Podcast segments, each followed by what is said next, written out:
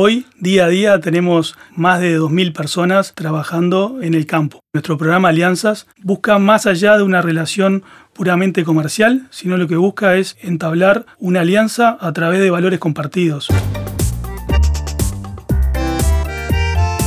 Bienvenidos a Bien Plantados, un podcast de Montes del Plata. ¿Cómo está plantado hoy el sector forestal hacia el futuro? ¿Cómo conviven el árbol y la ganadería? ¿Qué desafíos y oportunidades ve Montes del Plata? Hoy, Diego Carrau, gerente forestal de Montes del Plata, y Nicolás Lucich conversarán mano a mano sobre el presente y futuro de una de las principales empresas del país y de esa relación sinérgica entre forestación, ganadería y otras producciones. Diego Carrau, ¿cómo estás? ¿Qué hace Nicolás? ¿Todo bien? Muy bien, contanos antes que nada un tema, bueno, de estos tiempos. ¿Cómo viene transcurriendo Montes del Plata la pandemia, la presencia de coronavirus en Uruguay?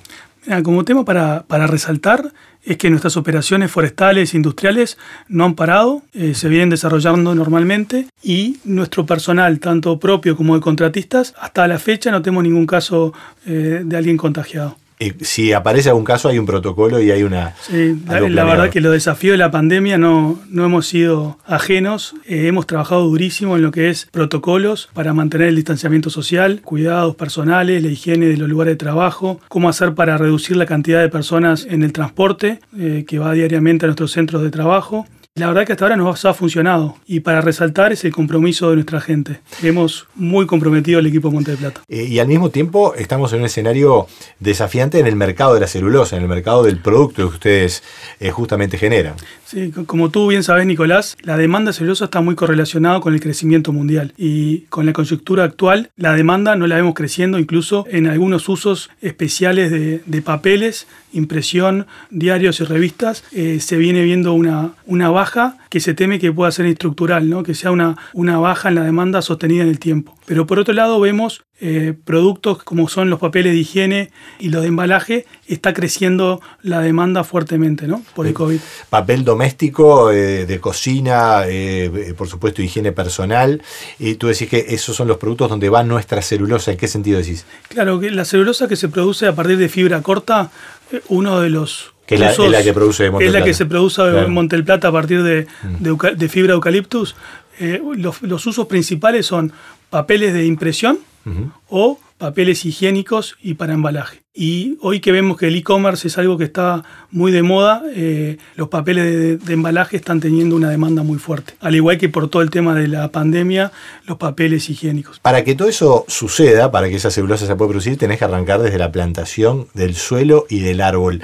Eh, bueno, y eso implica, para empezar, genética. Contanos cómo arranca todo ese proceso desde la base.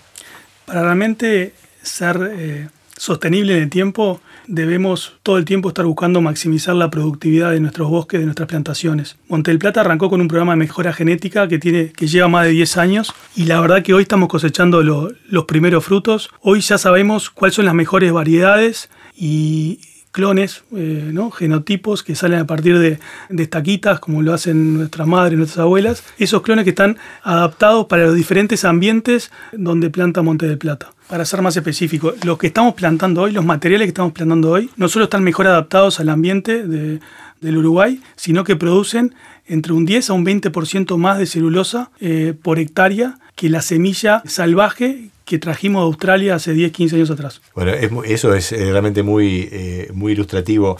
Eh, digamos que, bueno, para que eso se concrete, tenés que también tener una definición de suelo, saber dónde es que rinden esos, esos materiales, ¿no?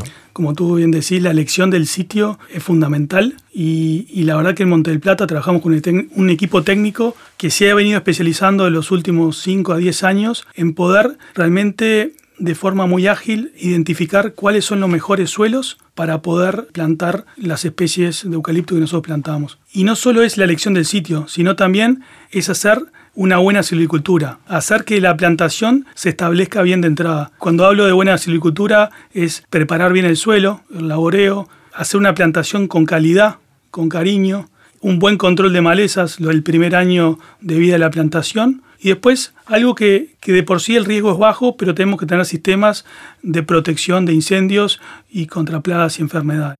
Y todo esto que nos estás diciendo em, se asocia a un, a un, a un, eh, asunto que creo que hay que destacar porque no, no siempre se tiene claro, porque mucha gente que puede conocer eh, los montes tradicionales de eucaliptus saben que se puede cortar y el eucaliptus rebrota, pero no es el caso de Monte Plata. Ustedes cosechan y vuelven a plantar ese material nuevo de mayor crecimiento.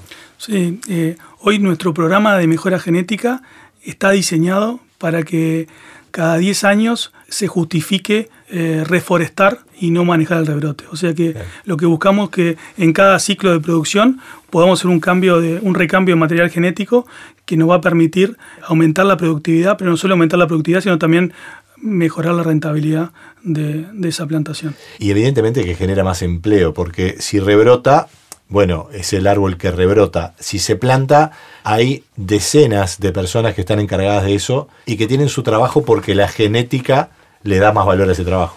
Sí, es correcto. Yo creo que está claro que cuando uno tiene que hacer una nueva plantación implica mayor recurso de mano de obra. Y para que tengas una idea, hoy día a día tenemos más de 2.000 personas trabajando eh, en el campo. Y toda la cadena completa representa unas 6.000 personas. O sea que da mucho trabajo. Claro, están distribuidas en un territorio eh, muy amplio. Contanos por dónde van eh, los, los bosques de Monte del Plata, cómo es que están articulados, cómo se han ido desarrollando. Hoy la base forestal de Monte del Plata está distribuido en varios departamentos, pasar preciso 13 departamentos del país. Hace más de 20 años eh, la empresa empezó a plantar en lo que era Río Negro, Paysandú, Soriano eh, luego siguió por el centro del país, Durazno, y hoy nuestro foco es poder acercar las plantaciones a, nuestro complejo industrial en, Colonia, en Punta Pereira, y hoy nuestro foco está en Colonia, San José, Flores, Soriano, sur de Soriano y Río Negro, Río Negro, principalmente por la cercanía a nuestra terminal portuaria en, en Fraiventos. En la terminal donde se junta también esa, esa madera que luego va por, por barco, por, por, el río, a la planta de, Punta Pereira. Claro, eh, Monte del Plata tiene la particularidad que tiene un sistema logístico bimodal. El 50% de, de la madera que se abastece en nuestra planta de celulosa llega por barcazas, por el río Uruguay. Eso lo que implica es que sacamos muchos camiones de, de las rutas. Y para eso las alianzas que ustedes están planteando son claves, porque en ese territorio donde ustedes quieren, como decíamos, decías tú, acercar la, madera, hay productores de diversos rubros, ¿verdad? Y Alianza se plantea justamente producir, introducir la forestación, darle a estos productores un, rubro más que diversifique.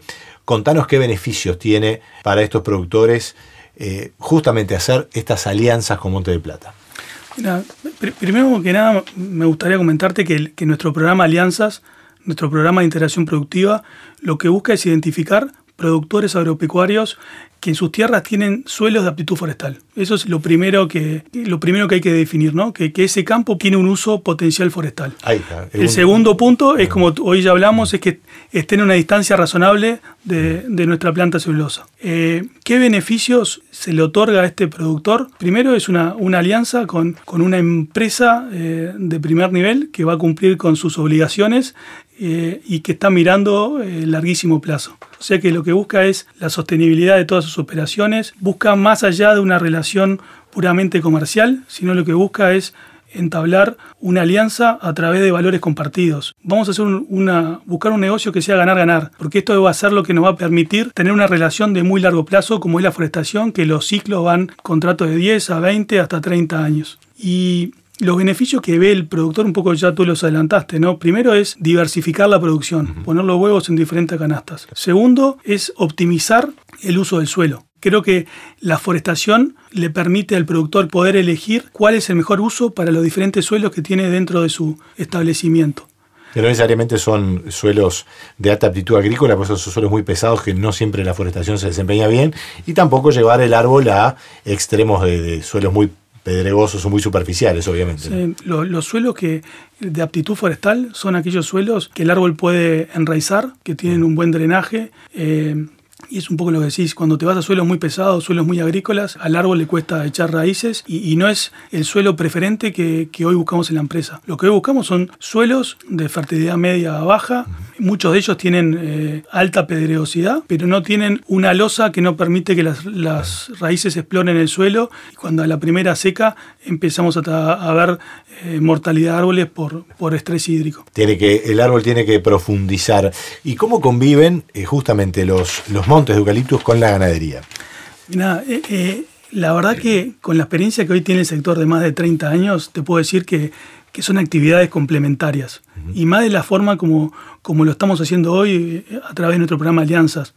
Perfectamente el árbol y el ganado conviven y se prestan eh, servicios mutuos. Para el caso de, del ganado, el bosque le, le brinda abrigo y sombra, le ayuda a regular el estrés térmico y en los últimos años han salido varios estudios, tanto de Facultad de Agronomía como de Línea, que se ven resultados de ganancia en peso muy interesantes cuando se integra la ganadería y la forestación. Y es por esto que estamos en, definitiva también planteando esta comunicación, ¿verdad? Este contacto que ahora estamos planteándole a, a esos potenciales productores, la gente que está involucrada ya en la forestación o que puede estarlo, y particularmente a la gente que está en el campo. ¿no? Yo, yo creo que nuestro programa Alianzas es como un traje a medida para el productor. La verdad que lo, que buscamos es que, el productor nos ayude a diseñar eh, la plantación, que él elija en qué partes, en qué potrero de su predio quiere poner árboles y en qué parte no. Y, yo creo que hasta ahora nos ha dado muy buenos resultados. Tenemos más de 400 productores, 65 mil hectáreas de,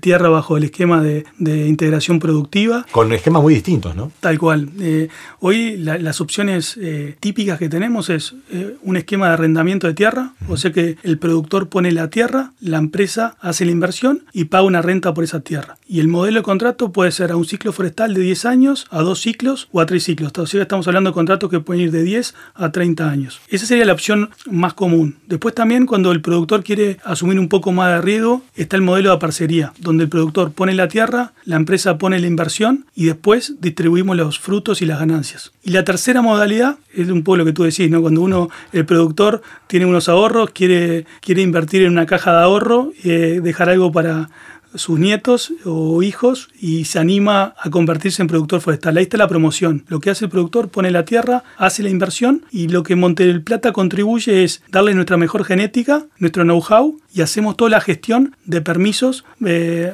para, ante la intendencia, la Dirección Forestal y la Dinama para que ese proyecto sea, sea la verdad que rentable y salga lo antes posible, ¿no? Y se pueda plantar lo más rápido posible. Diego Carrao, muchas gracias. Un gusto, un placer.